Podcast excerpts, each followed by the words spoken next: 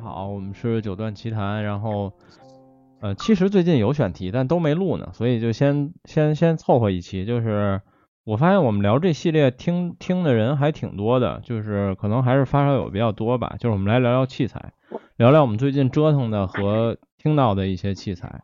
然后今天三个嘉宾，第一个是桃子，Hello，大家好。对，然后第二个是最近跟我一样都没少折腾的郑老师，Hello，大家好。对，最后是感谢在百忙的徒弟时间里抽出空跟我们录节目的雪原，大家好。对，然后最近应该就我跟郑老师折腾的东西比较多吧，然后我就想，因为我跟桃子一块儿也听了一些东西，就想聊聊这个话题。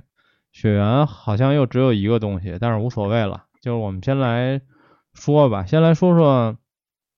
说说咱们买了什么吧，就是这里买东西的是不是只有啊？雪原也买了，你买了唯一的这个东西啊。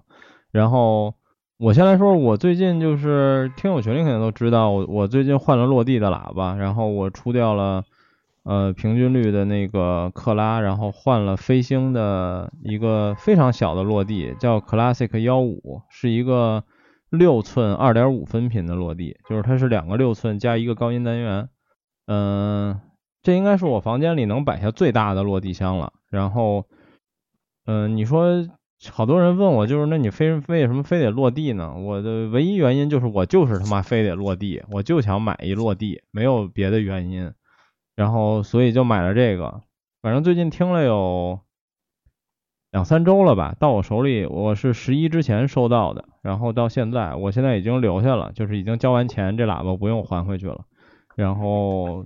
这是我今天主要想聊的吧，因为这个以及我折腾的一些周周边的东西。郑老师呢？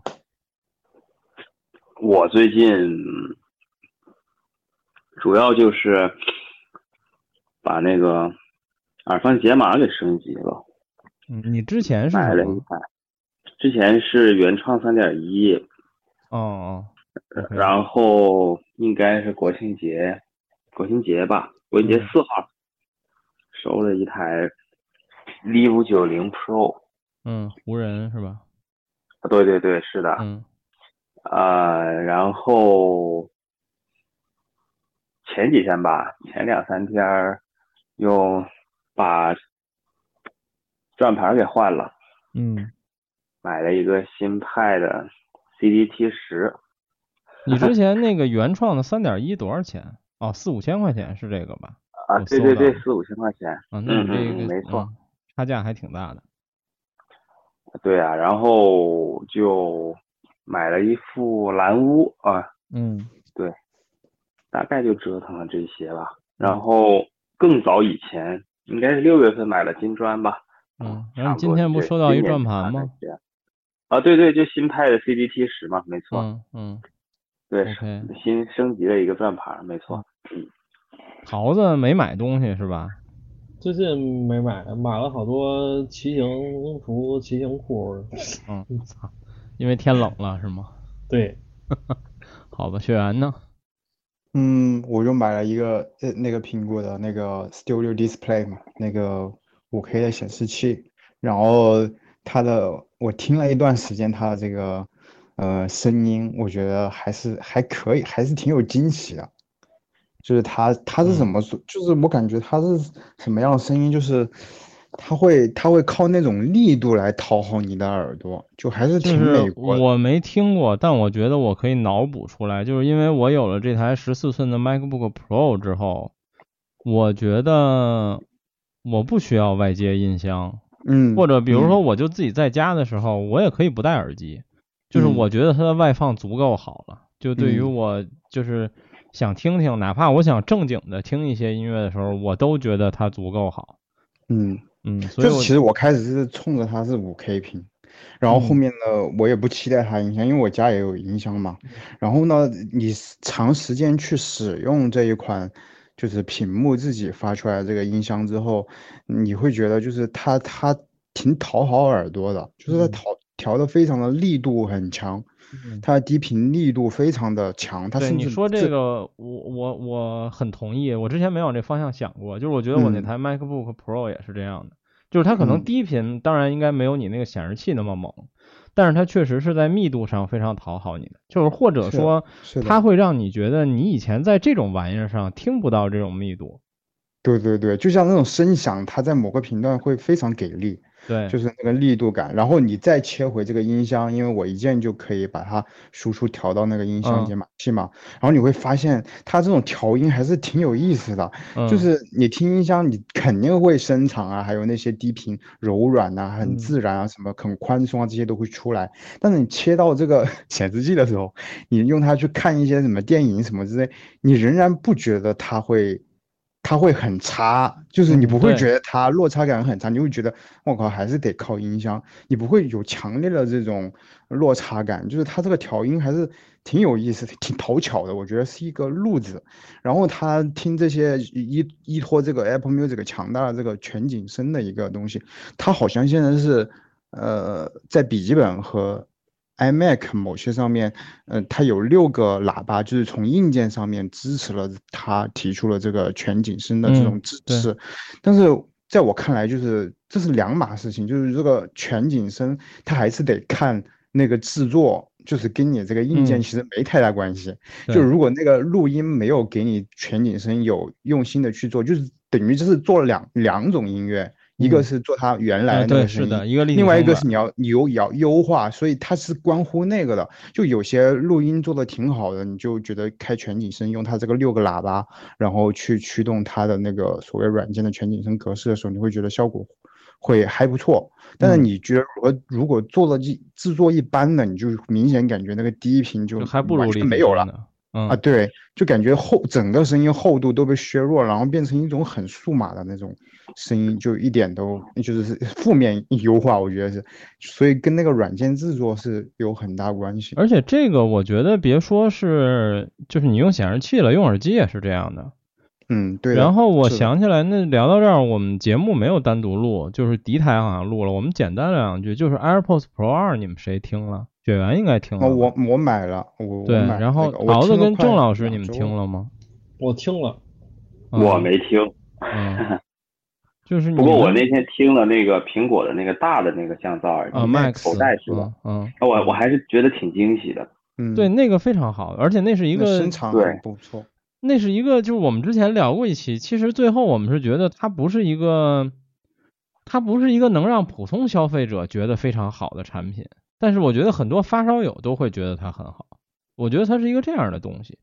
但嗯。是 AirPods Pro 二，我觉得就是一个会让消费者觉得它很好的东西，嗯。发烧友可能也会觉得还不错吧，就这样的一个感觉的进步。然后，然后今天正好群里迪迪也在问我，就是越来越多的人听到了 BOSS 新的那个，然后其实我现在觉得，包括我给我的同事也两个都用了一段时间，我们觉得降噪还是 BOSS 那个稍微好一点儿，就是从普遍的感官，比如说你就坐个地铁呀、走在路边什么的，我们觉得 BOSS 那个还是稍微好一点。然后音质的话，呃，见仁见智吧。我可能会偏向苹果多一些，就是 BOSS 还是那种比较消费类的调音风格。但是我一直说 BOSS 那个，它至少上一代就是这样，就是那个声儿，你说它好吗？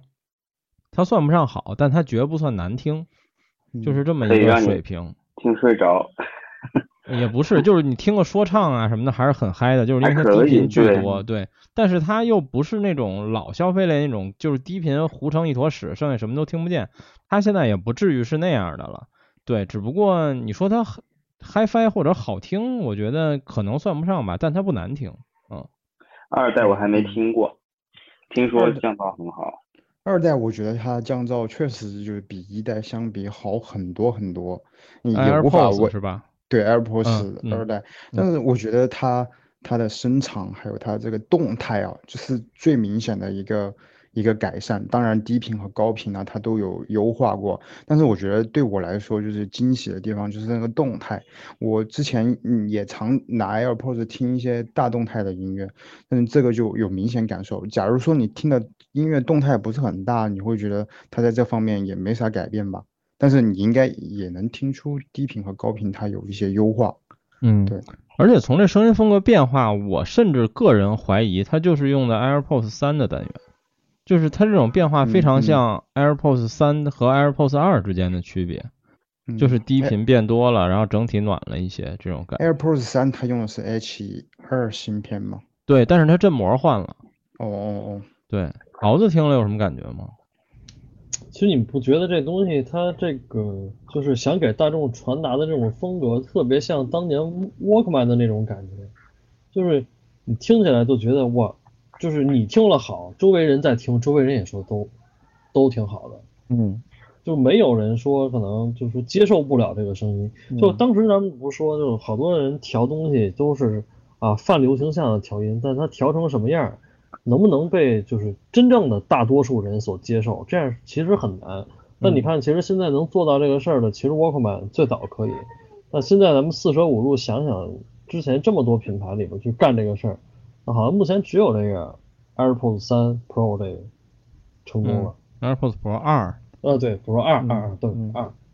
嗯嗯，对，因为我觉得这个耳机听什么类型的音乐还是都挺合适，没有明显的短板，就是说听哪一种音乐觉得嗯它很差呀，我我至至今没有遇到。对，嗯但是这个产品好像现在就是有一些 bug，而且好像挺多的。反正我看咱们听友群里有几个人都说遇到了这个问题，然后苹果现在好漂像也是不是？对，苹果现在好像也发了公告，就是说这个确实是有问题。他们如果你有问题，可以去召回。然后声音漂移这个，今天我也看听友群有人说，以为是我们节目录音问题。我要澄清一下，我们节目录音都是单声道的，就非常不 HiFi，不可能漂移，它永远在中间。那这些苹果就先聊到这儿吧。然后郑老师先说说呗，先说说你的五九零，就是其实，嗯、你换五九零的时候，我就跟你说，就是咱俩这东西，我换了飞星。其实我一直对飞星的印象特别好，就是因为我总觉得飞星的声音很像湖人，因为我以前不玩音箱，我对就是耳机还有解码耳放这的声音风格就是有比较深的印象，然后我就很喜欢湖人的声音风格，因为我原来用过一个非常长时间的耳放，就是我原来用过湖人的那个 V 二八幺，是一全平衡的一个方块的耳放，然后我特别喜欢那耳放，然后。湖人这些年我听过他很多东西，他给我的印象就是他是一个呃非常中正，没有什么音染，然后呃对于动态啊、声场这些表现都非常好的牌子。但是它有这些特点的同时，它又听起来不无聊，这就是我对湖人最深的印象。而且基本就是你插什么耳机，它就是什么声，就是可以忠实的反映这个耳机的特点。然后。就这种声音风格让我觉得，我一直觉得飞星就也是一样的这种声音风格。你用下来你觉得呢？我其实对杰马尔放这种台式机器玩的很少。嗯嗯，严格意义上来讲，我的第一个台式设备，嗯、应该是 SSL 二，我不知道算不算台式啊？嗯可能还不算。嗯 然后呢，第二个设备就是原创的三点一。嗯为什么会买呢？是因为呃，SSL 二它只有模拟的输入。我其实拿 SSL 二不务正业，拿来听音乐。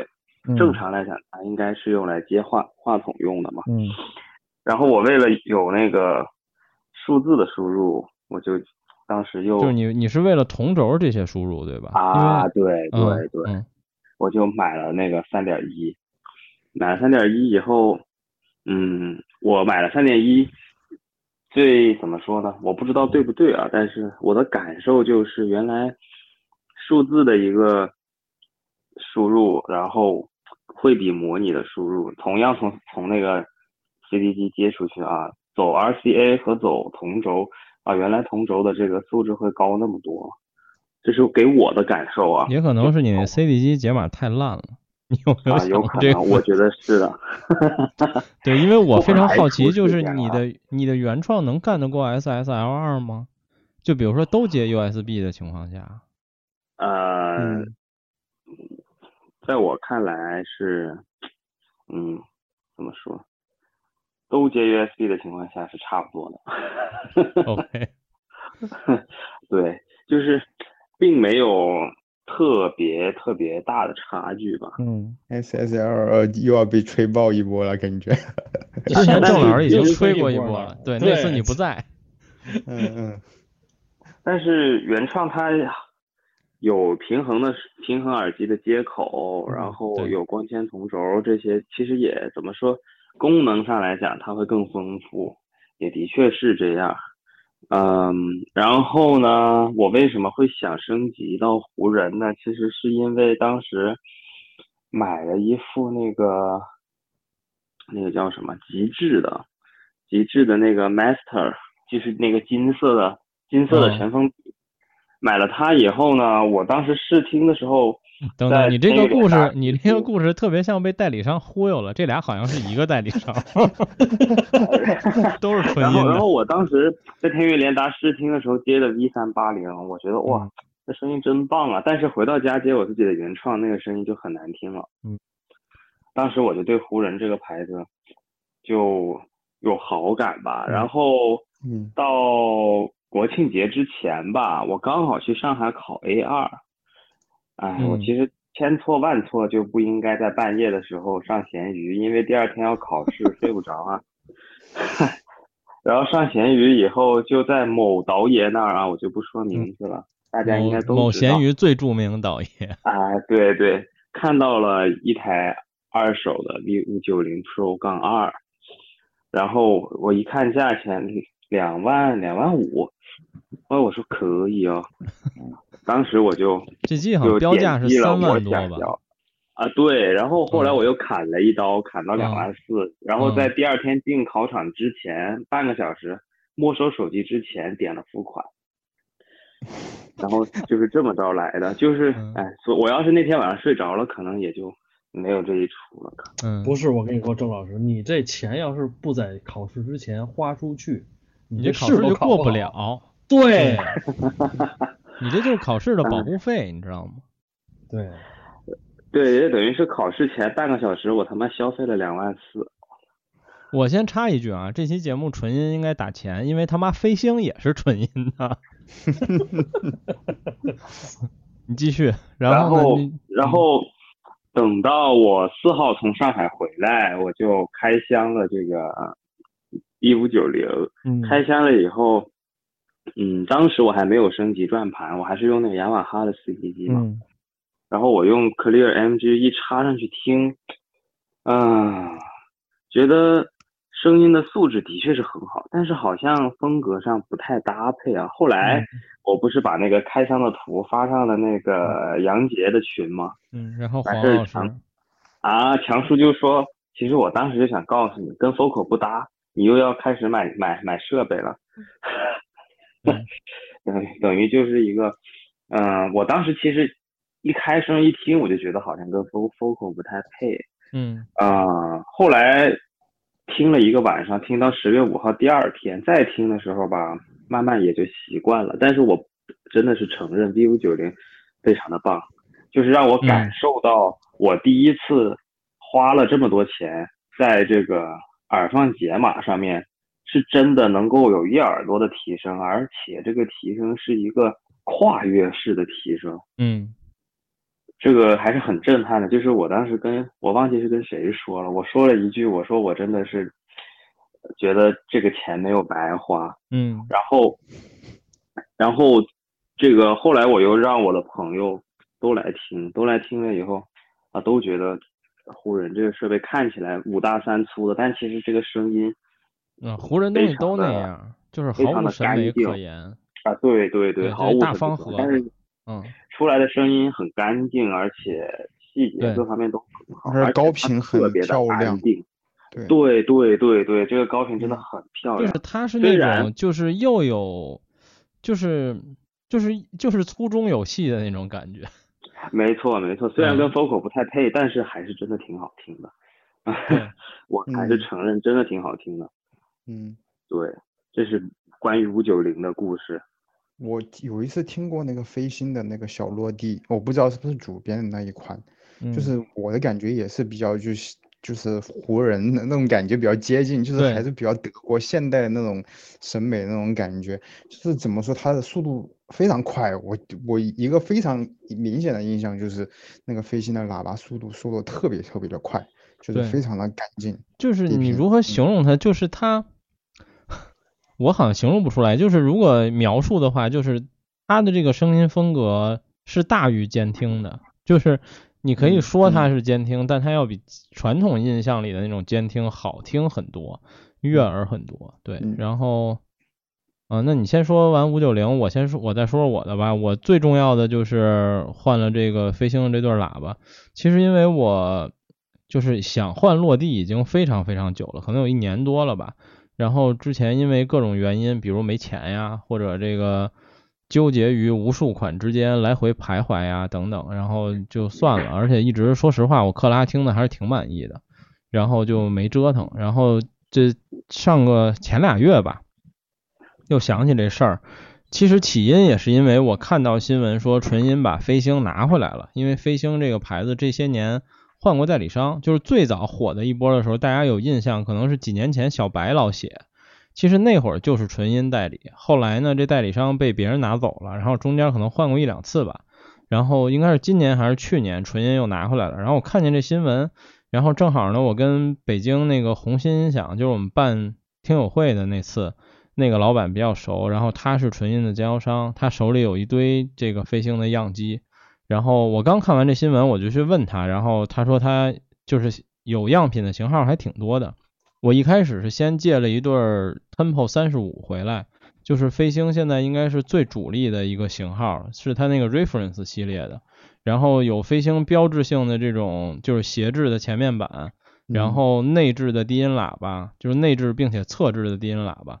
然后但那是一七寸喇叭，然后我就说借我听听，然后这个。陈老板还挺好，就是还专门开车给我拉我们家，帮我搬，然后弄上，然后果然摆不下，就是 七寸太大了。但是我我在他那儿听了，然后包括我也在我自己这儿听了，除了助播以外，呃，声音的风格各方面我还都挺满意的，就是我挺喜欢的。然后但摆不下没办法，就又拉回去了。然后后来第二，其实我当时的主要目的是在试尺寸。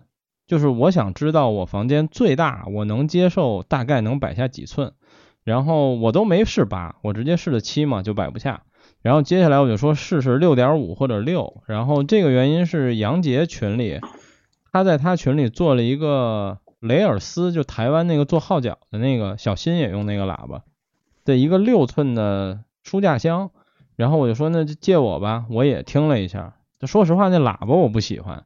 但是我当时试了一下，我觉得六寸能摆下，但是那个喇叭的低频偏少，就是明显是一个偏瘦的声音。但我觉得六寸能摆下。然后后来又过了得有一个月吧，然后有一天闲着没事翻这个飞星还有纯音的 B 站什么的，看到他们讲 Classic 幺五这个型号，然后我一看，哎，是一个没有内置单元，然后就是双六寸的小落地。因为我最后基本上已经锁定就两个型号，一个是飞星的这个 Classic 幺五，一个是毅力，就是 E L A C 的四零七，就杨大夫是四零九嘛，那是我推荐的。然后四零七是它最小的，这俩喇叭应该尺寸几乎一样，或者四零七大一点点。然后但是毅力我不熟，就是跟代理商。然后后来这个呢，我就又去问陈总，然后陈总说他就这型号没有样品，剩下的所有型号都有样品。那我就没招了，我后来又去找这个纯音，我直接问纯音，我说你有没有 Classic 幺五的样品？然后他们说正好拆了一对，我说那你发来吧，他们还挺好，就直接发给我了。发给我我就听了听嘛，然后我就留下了。然后我觉得在我这儿其实还是有助播，但是相对来说在一个可接受的范围，就是它不会像七寸的助播一样，就是低频助播一起来，剩下就啥也听不见了，就糊成一坨屎。呃，这个目前没有，就是在有助播的情况下，你中高频影响不太大，而且大部分曲目没有助播，所以我也就留下了。但是我最后还是想说，嗯，对于落地来说，这喇叭并不贵，它的标价是两万九千八，成交价应该在两万五六左右。然后，其实相比我之前的克拉来说，我一直跟所有人说，我依然觉得声音是有得有失的吧，就是。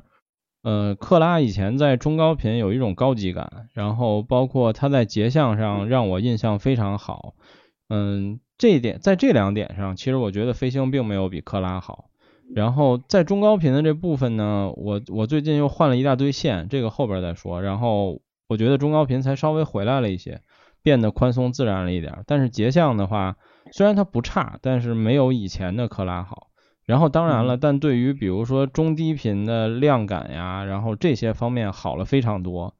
嗯，但现在还有一个问题就是，我觉得低频的速度或者说整个的这种能量其实比克拉要差。虽然它的低频下潜变得更深了，但是这种能量感变差了。我现在不太确定是不是我的功放推不动，我觉得这可能性挺低的。我更怀疑这是喇叭的风格问题。但可能过一段时间，我会再借俩十机类的功放后级回来试试。嗯，那相比科拉的话，飞信的这个小落地，它在加强低频的同时，你房间内的驻波有没有成正比的也会增加呀？嗯，因为就是你有了落地之后，你会更明显的发现一个事儿，就是驻波就是在固定的频段的。比如说我听一些有超低的唱片，超低也没有驻波。对，然后那天我不也听来着吗？对，然后比那个频段高和比那个频段低都没有助播，只有在那个频段有驻波。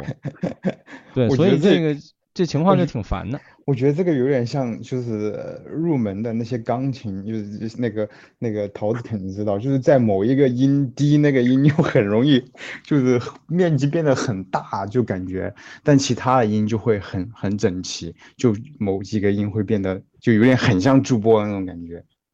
对，然后我现在就有一个特别有有趣的情况，就是比如说同一个曲目，就比如说贝九吧，就是在迪卡索尔蒂的这张就不行，就有驻播。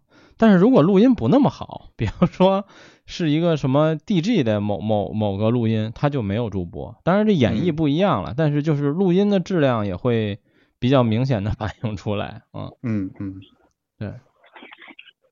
然后接着说说说说新的乌托邦吧，这个好像除了雪原，咱们仨都听了。对，嗯嗯，谁来说？桃子说吧，刚才我们俩都说了说。我说吗？嗯，就这东西吧，那天听完之后，就它不是我臆想当中老 Focal 应该去进步或者升级的那个声音。就他不是按我想的那个路线走的，就这个有点意外。其实，对，就是我觉得属于那种，嗯，我首先咱们仨的点是一样的，就是我们都没有那么喜欢新的乌托邦，但是我的点在于我理解，就是我觉得这么做也没什么错，嗯，对，就是确实是没有什么错，但是我就是怎么说，就是如果你要是这个风格，那我还何必买 Focal 呢？对吧？就如果我是消费者的话，我比较喜欢老大屋，但是哎，现在你新款的出来了。那如果你要是这个风格的话，那我为什么我还选 Focal 呢？我我可以去选别的了。它新的风格是不是更更素质啊？就是强调这些。对，就它素质是各方面加强，全面加强。对，素质很强，但是嗯，对，但是就就是 HD 八百 S。对对，我我当时听完摘了，就跟梦琪说的，我就觉得这东西就是。老大屋和 HD 八百 S 杂交之后出来的东西，嗯，就很像。哎，它有没有像以前就是呃老的那个乌托邦那么有就是中频那么有侵略性啊？就是有一种逼近的那种感觉，会有吗？还会？我觉得还有一点点，但是不多了。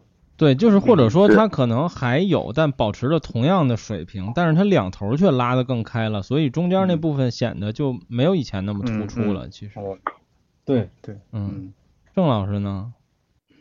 我觉得如果没有听过第一代乌托邦的人，可以直接买第二代，应该会喜欢第二代。对，我是这么认为。就是当然，HD 八百 S 也是我们举的一个风格上的例子。你要说素质，它肯定还是应该是要比八百 S 更强的。我们虽然没有 AB，但我觉得应该是比 HD 八百好。凭印象来说，我那天在天域联达听，也是觉得。素质啊，真的挺好，就是无可挑剔那个素质，就是风格有一种泯于众人的感觉。啊，对对对对对，是的，对对，泯然众人矣的那种感觉。对，就就是素质也很好，生产也比以前要大，但是，哎，我就觉得以前他不把场面做这么大的时候啊，他可以把。所有的东西都做得很精致，但是现在他以前就是一个非常精致的声音，对，非常精致的节像。对，其实你拿车举例子的话特别合适，这就是个 EVO 十，老大屋就是个 EVO 九，嗯，换了发动机了，嗯，不是那个味儿了。对，而且老大屋那个声音风格，以前老让我想到另一个耳机，就是我不知道你们听没听过，就是天龙的 D 七千。虽然那是一封闭式，但是我总觉得他们在精致的这点上其实挺相似的。嗯嗯嗯，对。但是我也有一个问题，就是 D 七千后来就是 T H 九百出来了之后，它也不是那回事了。对，我的感觉就没有那么强烈了。对。但是我特别想替厂商说一句，就你们家这帮发烧友啊，就是他妈难伺候。就是给你们第一代乌托邦的时候，我虽然没看过，但我都能想象，就你们这帮发烧友，还有论坛里折腾的核心，就是如何让它的声场更大一些，如何让它的这个结像更大一些。然后，哎，现在我们做一二代就这样了，你们家说你们不喜欢，操！其实我从来没想过想把乌托邦第一代的声场变大，我觉得。挺好的，对于我来说，呃，可能我缺乏是一个控制力比较好的一个前端啊。我认为，如果我当时的设备能够控制力更好一点的话，大屋我可能都不会出掉。当然，出掉大屋最主要的一个原因是怕坏。嗯。但是其实大屋一代的声音真的很精致，那没话好说。嗯嗯。去到二代听完了以后，我觉得。一个是我买不起，二一个，唉，算了，我还是买不起吧。嗯，买不起，我觉得不是问题，等一等就可以了。再但是我觉得试就行了。没有，没有让我去半夜下单的冲动了，真的没有了。嗯，对。我觉得一代它，我当时是对比，就是直接在同样音源耳放上面对比 HD 八百 S，我当时就觉得他们两个真的是完全就是一个互补的东西，一个是精致，很很逼得很近，听女生特别的毒，就是那种精致的颗粒感，你都能听到嗓音里面的。然后另一个就是你听那种交响乐，非常宽松自然，然后庞大。空间很大那种感觉，确实。对。但是我比较下来，我最后还是觉得比较喜欢 HD 八百 S 那种声音呈现的感觉，非常自然。嗯。其实如果你跟 HD 八百比，这种对比可能会更明显。嗯嗯。然后说说第二个，就是我不知道郑老师你也去广州天悦联达，我不知道你听没听，就是 HiFiMan 的那个应该叫 R 十 P 吧，这好像是一个天悦联达包销的型号，然后。等于是它 HiFiMan R 十的一个新的版本，全新版本，然后好像是磁体上做了一些升级吧，因为平板耳机嘛，折腾的除了振膜不就是磁铁了吗？然后这个我跟桃子也听了，郑老师你听了吗？我没有听。嗯，我跟桃子那天基本是为了这俩耳机去的，然后对。我主要其实我对这个 HiFiMan 的耳机好奇更多一些。虽然我们的节目对吧，就我们的群都不太待见这个老板，但是对他们的耳机产品其实一直还是认可度挺高的。然后 R 十之前的那个就是 HiFiMan 的 R 十啊，之前那个平板版本我们在展会上，包括我们展会节目就聊过，就是我们觉得它已经是一个非常好的耳机了。然后它现在等于有了个新版，我们又去听了听。我觉得它变得更好了，嗯，然后我愿意说它可能是我目前为止听过最好的封闭式的耳机吧，就是当时咱俩都是这么说的。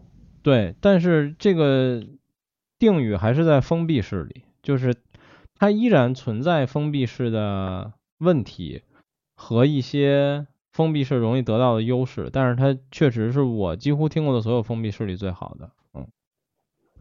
就是我无数次说过，我对这个品牌真的是可以说是非常反感，因为我曾经也是他们的客户，我都不说我那当时那个六零幺爆漆爆到他妈多严重，然后还跟我说是个人就是还是自己就是你自己的问题，不是产品质量的问题，嗯，贼他妈牛逼。然后呢，但是你想想当时。咱们今天说的这两个东西，新大屋和新的 HiFiMan 的封闭式耳机，你记得一五年那个，就当时咱们去做横屏的时候，那就是老大屋和 H E 一千嘛。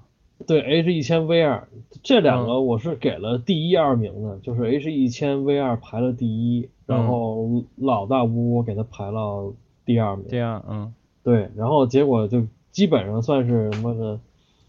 嗯，七年过去了，还是听跟这俩东西有关系的东西，嗯，对，嗯就还是觉得，就如果我们说一个大耳机的品牌里边型号，我认为说它就是可能各个型号里边就是好听度，就所有的所有的型号，好听度最高的可能还真的只有 HiFiMan。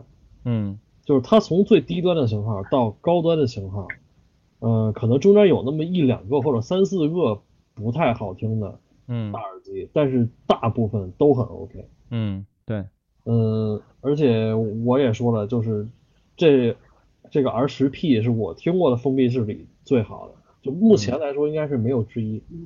嗯，但应该也是最贵的吧？它标价好像三万多吧？对，最贵的，因为第二个不贵的我买得起的我也买了嘛，就是郑老师新买的蓝屋嘛。嗯嗯，对。然后 R 十 P 来说，就是没有什么太多可说的，你们可以去听听。我觉得是一个非常均衡、宽松的声音。然后，呃，我觉得它在封闭式这边，它占到的便宜就是它的细节非常非常多。我觉得这是我印象里很多封闭式耳机的优势，就是我们当时跟新的大屋一起听的，就是它的细节明显比乌托邦高一个水平。我觉得明显的好非常多。然后，但是它的缺点也是封闭式一直的缺点，就是在低频的部分它还是不够自然，嗯、它还是会有这个问题，但是它已经没有那么明显，就是如果盲听你很难发现它是一封闭式耳机，但是如果你知道的话，你在意这些点，你还是会觉得它和尤其是当时我们和新大屋这种水平的耳机比，它在封闭式的弊端上还是有的，但是在细节啊这些方面真的是挺变态的了，已经，包括在结像声场，我觉得都还可以，嗯对，就是你可以就是不喜欢这个品牌，或者说是呃你去听的这个耳机也不耽误你不喜欢这个品牌。对，是是的，对，不但是不可否认的是，嗯，国产品牌里面做头戴式大耳机的，你能感觉到它每一代产品的变化和进步是很明显的。就对它一直在够这个，就是头戴式大耳机能做到多高水平嗯的一个，就怎么说？它可能是有这么一个目标，或者说它是一直想完成这个目标，嗯。嗯就它一直在不断的往上够。对，就是现在声学够挺高了，希望在设计方面也能够一够，对，他妈太丑别老别老靠抄。对，这就是太丑了。对，然后还有那天跟这个经销商聊天儿，我觉得也是吧，就是实话实说的角度来说，现在按全世界就是所谓传统 HiFi 耳机的销量品牌，HiFiMan 应该保守的说能排到前五，前五可能都太保守了，我觉得应该能到前三吧。就是我们只说 HiFi 有线耳机这个品类啊，它现在确实已经量非常非常大了。然后我觉得，所以这个老板也是，就是您都是一个快上市公司了，不过他最近一两年好像确实收敛了一些，就是不像以前那样了，就是，反正所以我就说嘛，就是不耽误你不喜欢这个品牌，对对对但是你要承认它就是的变化和进步。对，所以这个如果你们有空可以去听听。然后呃，我知道的目前应该只有天宇联达有，那也就是如果你在广州或者在北京都可以去天宇联达听一下，就是它确实也很贵，三万多。然后我觉得如果你有需求，因为我我一直觉得封闭式耳机还是一个。就是一个固定需求人群，因为要不然我觉得至少我可能我还是会倾向于听开放式耳机。但如果你说，比如我在公司或者在家怕吵到谁，或者需要更好的隔音，挑一个封闭式耳机的话，我觉得这型号还挺值得听一听的。然后你们俩来说说呗，蓝屋，我对这耳机都几乎没有什么印象，它居，你说我才知道它是个封闭式是吗？对，嗯，好吧它，是个封闭式。郑老师说说呗。对，郑老师应该也感觉更明显一点，因为我这毕竟也买了四个月了吧，也，也没怎么听过。嗯，这行行行吧，行吧，行吧。我这是刚开箱我的蓝屋，我那天是去听新的大雾，新新的大雾以后很不满足，然后随手看看有没有什么没听过。就听了新的大屋，然后钱没花出去，很不满足。哎，你都不知道那天我去，我说我买不起啊，这个 blue，我今天肯定是不会买的。他说你先听啦，万一你不喜欢嘞。也不喜欢，我好像啊，太生动了。然后，然后，然后我说，好吧，我先听吧。哎，你真的要的话，不是那么贵的，你先听了，不喜欢再说。好，然后我一听，听完听了半个小时吧，我放下，我跟他说，我说我还是真的更喜欢老版的大屋，嗯，老老老一款的大屋。嗯，他说你看吧，你看我刚才跟你说什么来着？哎，他说，哎，还咁噶啦，嗯，就马上就开始说粤语了。这个素质还是有升级的，不得不承认的。但是有一些人就喜欢老款，就像你这种，嗯，有一些人就喜欢新款的，这都是啊萝卜咸菜各有所爱。我是的，嗯。然后我就抬头看了一下有没有没听过的 Focal 系列，嗯。然后看来看去也就只剩下蓝屋没听了，嗯。说那我听一下蓝屋吧，嗯。然后。然后 blue 没有说没有没有说任何话，嗯啊，他可能也在想为什么我就先就是从新的大屋一下子就去听蓝屋了，嗯，然后我就听听蓝屋反而是听的时间挺长，听了大概一节课的时间吧，四十分钟，听了两首协奏曲，就不知不觉就听听就听了这么久，嗯，啊，我当时觉得。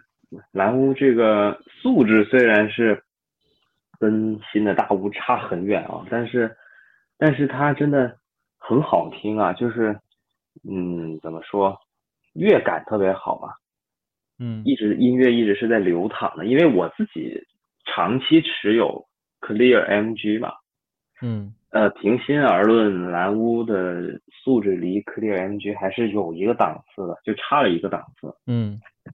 啊，但是它可听性上面来说，并不比 Clear MG 差。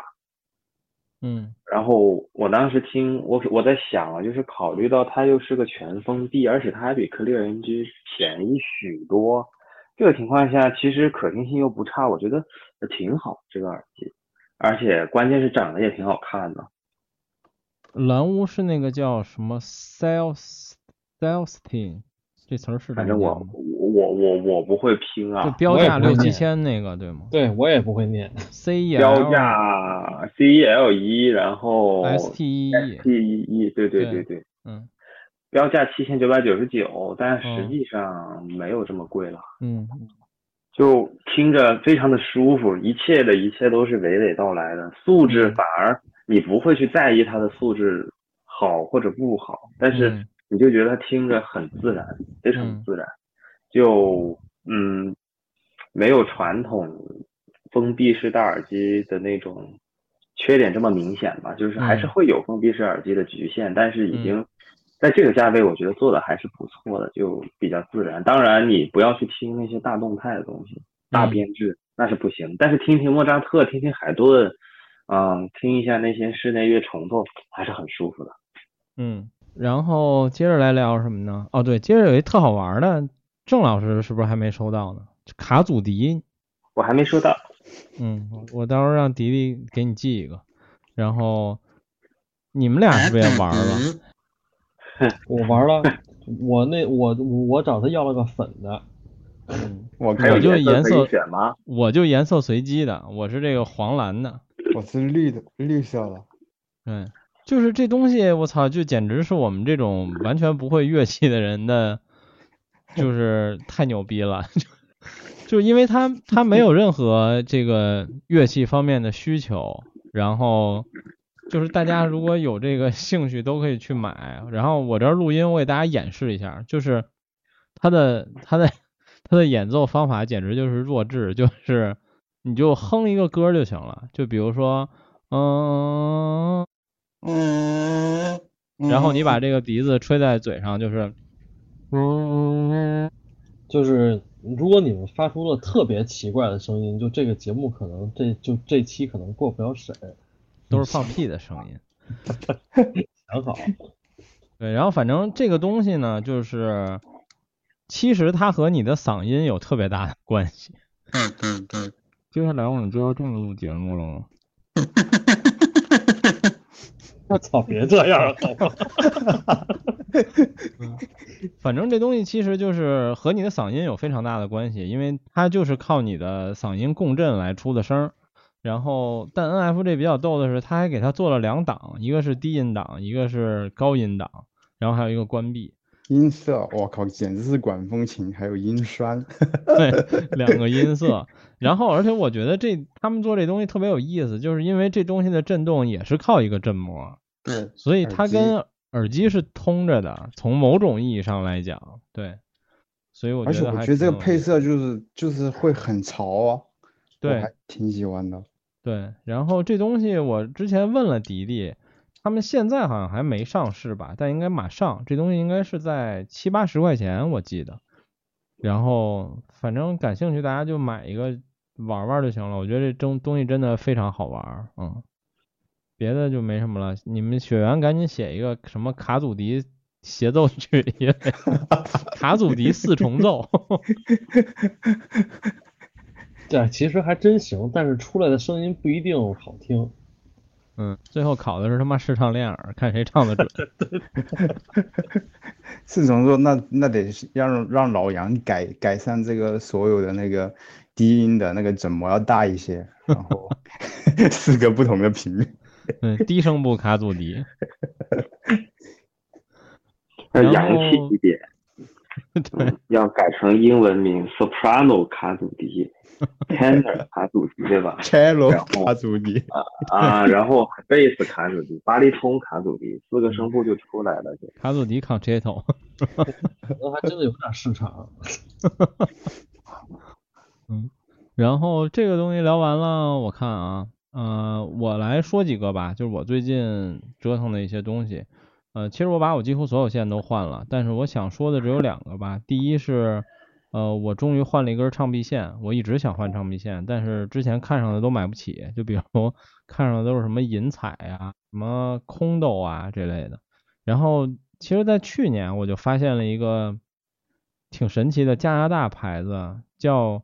它它的牌子是数字加英文，然后英文叫 Zavfino，我不知道这个词儿怎么念，Zafino 还是什么？就是小新在群里说，我操，泽峰是换英文名了吗？然后这是一加拿大的牌子，它的数字叫幺八七七，它一般叫幺八七七，这个什么 Zafino，我也不知道这怎么念。然后这是一个新品牌，然后我第一次见到这牌子的时候，是我的第一台名著那个唱机。他送的唱臂线，当时我那台唱机随机的唱臂线是这个牌子的一个非常入门的唱臂线，然后后来我发现这个牌子就是相对来说它算一个性价比的牌子吧，就是我买了它旗舰的唱臂线，就是整个品牌里最贵的这个系列唱臂线里最贵的系列，它是纯银加那个那个特别火的词儿叫什么来着啊？纯银加石墨烯屏蔽，就是这词儿听起来就他妈像。淘宝搞 DIY 的，但是反正它就是这么个材料。然后这根旗舰线成交价大概是不到六千块钱，然后我就买了，因为我好奇了得有一年多了。然后我最近有一些别的群有烧友在用，然后我也问了他们，他们都评价很高，然后我就买了。买完了我觉得确实很好，就是我我系统里最近换了这么多线，我觉得这根算影响比较明显的吧，就是它在中高频还是有。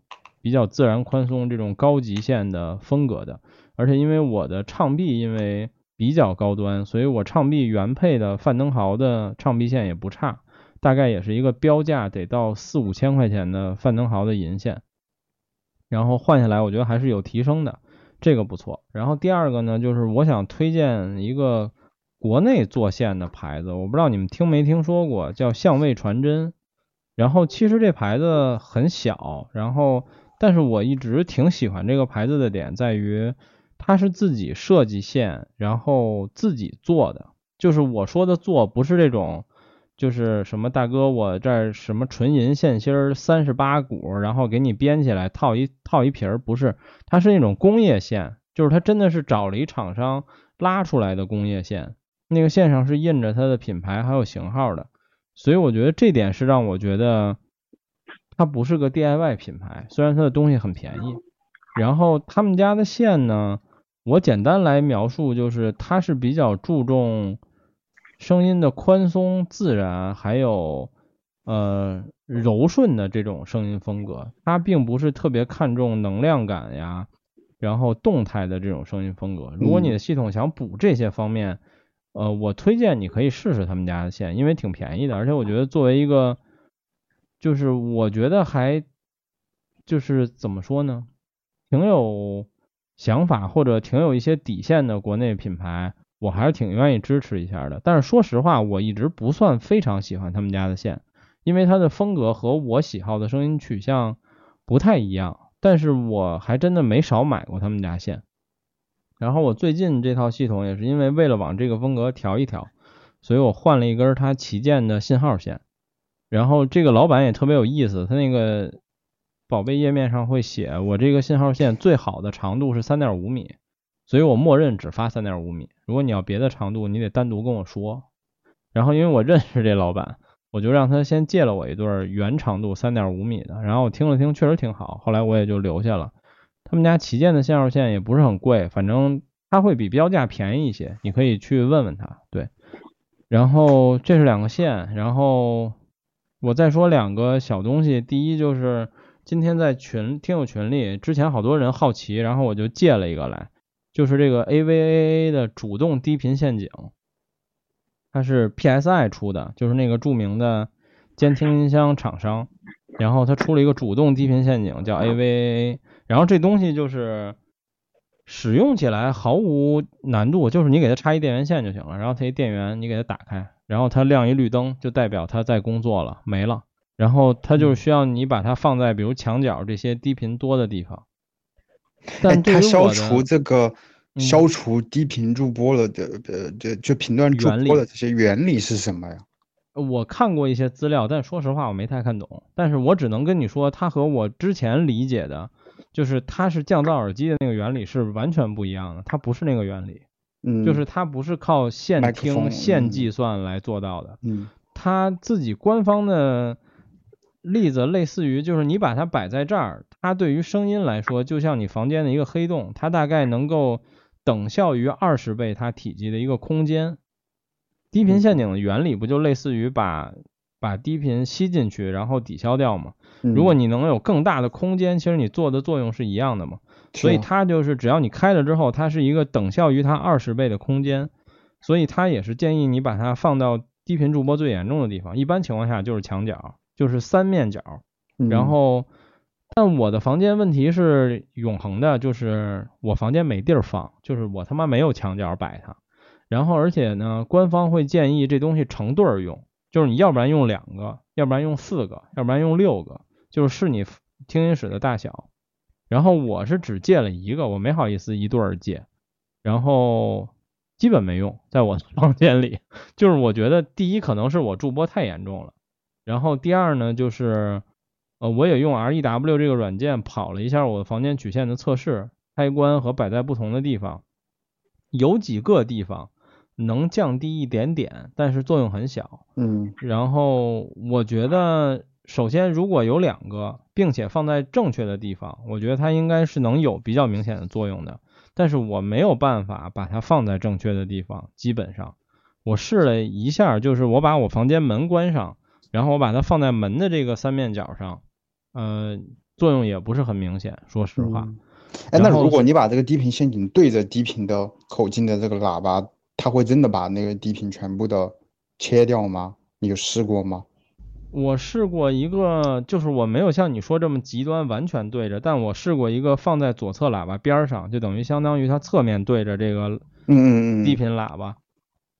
嗯，从曲线上来看，基本没有什么用，但是从听来看，我总觉得有一非常神奇的感受，就是它会偏音。嗯，呃，但是它却不一定是向没摆的那边偏，它有的时候会向摆的这边偏。嗯，就是我不是非常确定这个原理，因为它这个啊，我还补充一点，它这个低频陷阱官方的说明就是它只负责十五到一百二十赫兹，再往上它就不不做作用了，所以它能负责的只是低频的部分。然后我摆在你说的这种地方的时候，首先我觉得低频会明显的偏音，但我不知道是不是我心理作用，但我觉得偏了。然后别的就没什么了，所以现在我把它摆在我沙发边上当一茶几用，基本上，然后我可能用几天吧，我就给还回去了。嗯，省省钱了，反正因为这东西很贵。呃，它单卖的话，零售价我那天问天猫店，应该是在一万八千多。嗯，然后如果你要买俩，就等于比我现在喇叭还贵。然后 主要是对于我来说好像也没什么用，但我觉得可能是因为我房间的驻播确实过于严重，然后也因为我真的是没有办法把它摆在正确的位置。嗯。然后我今天发了那朋友圈，然后有一个朋友给我留言说，你把你把喇叭摆墙角了。你应该把低频陷阱摆墙角，把他们俩位置兑换一下。我说道理我都懂，兑换一下我还听什么喇叭？然后他又跟我说说，嗨，其实这个什么低频陷阱，这个没地儿摆没关系，你换一个功放也能解决很多问题。我前两天跟一烧友聊天还说这话呢，我说就很多烧友对于这个这个。基本的物理在带来的声学问题，总有一种非常奇怪的看法，就是你房间有驻播是吧？你换一功放就能解决。什么？你换根电源线，你垫俩脚钉就能解决？那他妈那脚钉得得诺贝尔奖，我告诉你，就是就是。然后我我在俱乐部也看到过这种帖子，说我这个房间有一百赫兹驻播，然后下边有好几页的回帖都是，呃，你应该试试这根电源线，然后你应该试试那个脚钉，你应该把这前级换成什么？我就我都他妈懵了，我操，这都是什么想法？然后就是，嗯，反正发烧友总有这种想法。还有没有说把房子换了？哎，把房子换了是个正确说法呀，我觉得。对呀。他虽然很扯淡，但是对的吗？对呀，但没有，大家都在聊，哎，你应该把这脚钉、脚垫儿换一个什么电源线，然后操，然后我我就特想回那哥们儿，我没回，我说换一什么功放？是换一个没有五十赫兹的功放吗？我觉得他就没有主播了，这是有可能的。应该拿着 音箱去买房。对，然后最我最后说一小玩意儿吧，就是一个脚钉，叫挪威钉。我不知道，如果发烧有一段年头的人，可能都知道这脚钉。这脚钉就是便宜又大碗，大概是三四百块钱四个。然后它是那种你一看就会有作用的脚钉，它确实有作用。然后就还算是，呃，比起那些天价各种非常昂贵的脚钉来说。它这个有作用的门槛还挺低的，如果你感兴趣，可以买一套试试。然后我还推荐这脚钉，是因为我每次换了新喇叭之后，我就会去闲鱼或者在淘宝收一套这个脚钉。然后因为它下面是毛毡垫儿，然后它上面可以拧，比如 M 八或者 M 六的螺丝，我会把它装在我的新喇叭上，因为推来推去调摆位会非常方便。所以就是这个钉儿也不错，感兴趣可以看看，它有。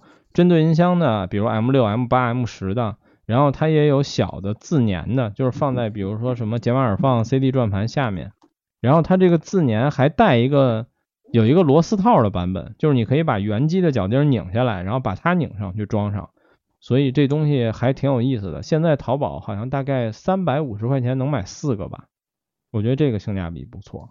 然后你们继续吧，郑老师聊聊转盘呗。嗯。换转盘是一个很偶然的事情，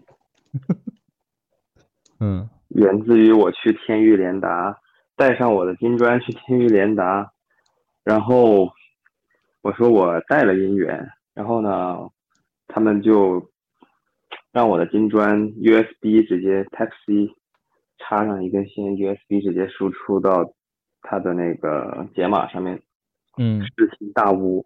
从那一天开始，我才知道原来金砖二或者说金砖还可以这么用，对，还可以这么用。哎，我实在是太孤陋寡闻了，就是或者说我实在是不够发烧啊。然后我就那天其实我在天域联达呢，就只就只买了那一条线，钉钉 HiFi 的那个线。啊，那 线非常好。嗯，我也觉得非常好。对，就对于那个价格来说非常好。我跟 blue 说，我说你看我今天啥也没买，但是我要买一条线，我说我谢谢你。我到今天为止才知道金砖有这个功能，blue 看都没看我一眼。嗯。然后回到家以后，我然后回家花的就不止这一条线的钱了。对，回家以后我就把金砖用用用用那个做转盘嘛，接到这个五九零上面啊，然后我一听，我的天呐，这声音简直了！就是我一般的习惯是买了一张 CD，我会把它翻录以后 WAV 的格式放到金砖里面去了。然后我那天晚上回去以后，首先就用金砖做转盘接到五九零上，一听我说哇，这是真的好听。好，然后我说那我试一下我那个雅马哈的那个 CD 机看看是什么样的，就同一张碟放进去，CD 机接那个呃是同轴接到接到五九零，也是数字啊，也是数字输出，然后一听我的天呐，就是就是云泥云和泥的区别，这太可怕了！我一听我说 天啊，这我实在是录音那种。啊啊啊！就感觉差好远，真的差好远。嗯，然后就是可以秒到渣都不剩啊。然后我就问问强叔，半夜一点钟发微信给强叔，我说这个这个两万多的金砖，好歹也就是一个便携设备，怎么能够强到这个，能把这个台式，能把我价值一千五百人民币的 CD 机秒的渣都不剩？然后强叔说，哎，不然的话。索尼不就真的只有情怀了吗？这一点 还是不容置疑的，十几倍的价钱呢，这毕竟是。然后我当时就问强叔，我说那那我这个我必须要升级我这个转盘才行啊。然后就对，然后他就推荐这个新派的 CDT 十，嗯，对，然后我就想都没想就赶紧买了，不可能一天不听 CD 的，对不对？哎，然后就很偶然就是这样就。就升级了，然后等于我现在从转盘到这个解码这一条，整一个音源的这一个这一套东西，基本上都已经完成了升级了。接下来可能就是要换一些线啊那些什么的，但是我还没有还没有空去打理它们，因为我还没有吃透这个新转盘的声音到底是什么样，我要怎么去弄。转盘到音源有 AES 口吗？嗯。我要看一下，就是平衡的那个口，走数字。好像有，你看看，如果有，我到时候翻翻，我家里好像有一根，我到时候发给你。你要喜欢你就拿走吧，在我家扔好几年了。那是一根我特喜欢的 DIY 的 AES 线，但我当时听了好长时间，我还挺喜欢的。对，接下来不过这也是好事儿吧，就是整一套这个台式的一个呃前端。音源啊，这些从音源到解码这些基本上都升级了，嗯，可以很长一段时间都不用再折腾了。嗯，对，对我信，是是是，我信了。嗯嗯，哎，我我也是希望是这样吧，毕竟实在是太费钱了。嗯，但是没办法，你不得不折腾，实在是差太远了，不然接受不了。别的东西你们还有什么要聊的吗？我好像没有，最近什么都没买。嗯，就买了几件衣服。哦，对，那个老杨那新塞子你听了吗？还没听，我只把卡祖笛拆开了。对，我也只有卡祖笛。迪迪，你们听见了吗？以后就不用发新塞子了，就发卡祖笛就行了。新塞子叫什么？对不起，我也不知道 叫。我但我听了，我得说，我他妈听了。我虽然不知道它叫什么，但我听了，好像叫什么石，等于没听。好像叫什么石。我我特意拿着我的 RS 八听了，然后我不喜欢。RS 八是什么？海贝的吧？海贝呀。哦哦哦，我以为你是在说耳机。嗯，然后。我听了听那塞子，就是我不是特喜欢那个声音风格，但是他，呃，我感觉上来说，他没有那么的老杨，就是他不是那种特别怎么说，监听的，性冷淡的那个风格。对 他，呃，往好听和不好听了说，都是同一个描述吧。它有点像 HD 八百那种感觉，就是密度有点低。然后拉的挺开的那种声音风格是什么价位啊？对不起，不知道。你不 你问什么？让他给你发一条不完了？我是不是发了？只是他没听啊。那个 RS 八和那个爱立和的 SP 三千你们都听了吗？这两台我还是想去听一下。对不起，我有嗯 RS 八，但我没有认真听过，我无法描述它是一什么样的声儿。但是我大概听下来，觉得它跟 R 八应该差别挺大的，我自己 RS 六的那个风格。我自己的还没到，所以嗯 我他妈也 没有办法回答这个问题。我问罗宇要要要听 RS 八，他都不鸟我。嗯，我把我的发你，反正我也不听。桃子可以下周到我们家来听。对，嗯 SP 三千你们听了吗？没，我今天不是跟跟跟黎哥不去参加婚礼去嘛，完了还在聊这个事儿。我说三，我说三千店里什么时候有样机？然后后黎哥说样机，说还还能有样机，说广州店到的货和北京店到的货就是都直接被分了是吧？对，直接就没了，就是就嗯就直接就卖不，直接就卖光，一天就卖卖光了。嗯，我就在想，现在能这么两万多少？二七八八八，哇，好贵，操！这个数字，我觉得已经比他那个之前是多少多少欧元来着，还是美金？比美金直接还是便宜了一点儿，没有超过三万。嗯，对，当时说定价可能会超，但是后来一想想，今年这个形势，他应该不会定的超过三万，嗯结果还真的没超三万。但是确实是，就是目前就是已经买到的人还有听过的人都说这个机器声音，嗯，相比之前的变化还还是挺大的，就是可能会呢可以跟金砖扛一下子。嗯，有机会听听吧，看看。嗯，我也是没有样机。我也想听一下，看看怎么样。好吧，那我们今天就先聊到这儿呗。然后还有吗？你们没有补充了吧？没有，没有最近没没怎么花钱。我也没有什么了。嗯那就这样，先聊到这儿，大家拜拜。